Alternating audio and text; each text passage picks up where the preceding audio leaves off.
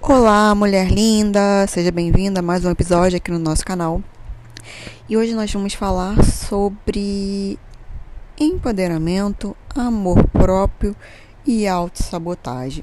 Onde é que esses três pontos se interligam e como que eles podem ser confundidos, tá? Eu tenho visto muitos conteúdos e recebo também perguntas lá na caixinha, né, nos stories, sobre autossabotagem dentro de relacionamentos que estão se iniciando, né? Isso é bem comum.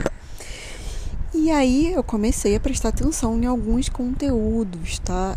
E existe um ponto muito delicado aí que pode ser perigoso para muitas mulheres, que é eu até coloquei alguns tópicos, tá, que são importantes pra gente falar, como por exemplo, falar para uma mulher que é autossabotagem quando ela não quer, por exemplo, né, se relacionar, desiste ali de uma relação com um cara que mora com os pais ainda, que é um cara que tem muitas vezes independência financeira, mas não quer sair da casa daqueles pais, um homem que só fica falando de sexo, é, um boy aí que tem mau cheiro, mau hálito, aquele boy que fica falando do ex, da ex, é, tem também ali questões de problemas políticos.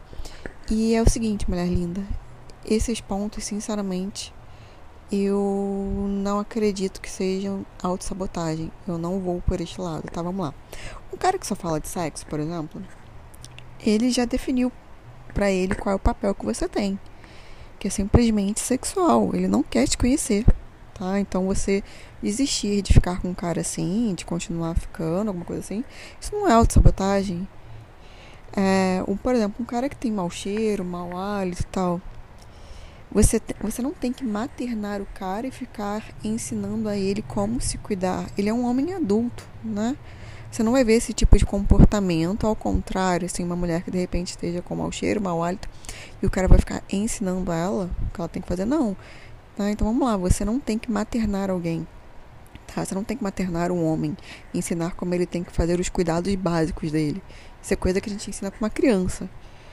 Uh, um boy que vive às custas dos pais, né? Um boy de adulto com uma certa idade que ainda tá nisso, também assim, um homem que não assumiu a própria vida.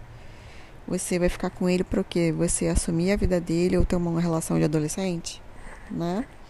Um boy com independência financeira e que ainda está na casa dos pais e recusa sair, é também um boy que não quer crescer. Ele tá ali numa relação provavelmente onde ele tá casado emocionalmente com a própria mãe, tá? Então não tem nem espaço para você. É bem delicado isso não tem nada de autossabotagem você não querer continuar ficando com um cara assim. E um homem que fica falando da ex o tempo todo é um clássico, né, gente? O cara não superou. Então você vai servir de muleta emocional para que esse cara supere a ex. E aí, quando ele estiver bem, ele te deixa para trás, porque é sempre essa dinâmica que acontece. Mas sem contar que você não é muleta emocional de ninguém. Se a pessoa tá precisando de ajuda para superar uma outra, o cara ele tem que ir pra terapia, não ficar contigo, tá? Então a gente tem que ter muito cuidado quando tem, consome esse tipo de conteúdo que bota tópicos como esse, por exemplo, falando que isso, esse tipo de atitude é autossabotagem, quando não é. Isso aqui são momentos que você está dando os seus limites pessoais, colocando o que é importante para você, se valorizando e praticando amor próprio tá? Vamos botar uma questão aí de divergências políticas. Se vocês têm divergências políticas, né, e o cara tem comportamentos desrespeitosos contigo, que demonstram ou que vão muito além dos seus valores, é, isso também não é uma questão de autossabotagem, né? Tem que ver quais são os valores que são realmente importantes para mim. Esse homem também tá me desrespeitando, né? Como é que tá sendo essa dinâmica? Porque vai aparecer além da divergência política, vai aparecer a dinâmica de comportamento. Então, se você viu isso tudo e existe ali um, desrespeito, existe um desconforto, né? Toda questão que vai contra os seus valores, uma coisa muito forte, justamente como eu falei, causando esse desconforto, isso não é autossabotagem. Né? Até porque é uma relação saudável, de longo prazo, ela tem ali que ter valores.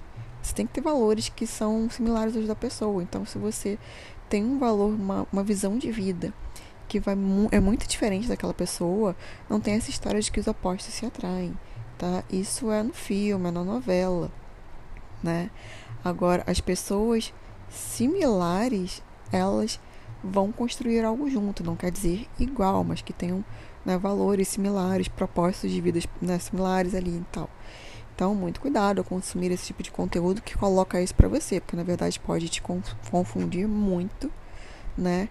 E ainda te colocar num local ali de submissão que dependendo da tua estrutura emocional do momento, se ainda estiver mais fragilizado, você estiver no seu processo aí de construção dessa estrutura emocional desse amor próprio, te colocar ali a um passinho de uma relação no mínimo tóxica, onde você vai silenciar muitos desconfortos e muitas coisas que você não gosta para aceitar aquela relação, né? Porque você viu em algum lugar que isso é autossabotagem, quando não é. Tá? A autossabotagem, posso dar um exemplo claro, é quando você está, por exemplo, ali conhecendo alguém, né? E tá tudo fluindo muito legal, existe toda uma dinâmica de respeito, você é bem tratada, você de fato se sente bem, e aí você fala, ah, mas eu não quero ficar com a pessoa. E se alguém te pergunta, uma amiga te pergunta, mas por quê? Ah, não, é muito calmo. Ah, é sem graça. Tá? Isso é um exemplo claro, claro e um comportamento até de autossabotagem. Mas essas dinâmicas que nós conversamos aqui, não. Fiquem atentas, mulheres lindas, tá? Por hoje a gente fica por aqui. Se cuidem e não deixem de acompanhar a página lá no Instagram e principalmente os stories diariamente. Que a gente tem caixinha, tem uma interação ali, vocês podem tirar mais dúvidas comigo.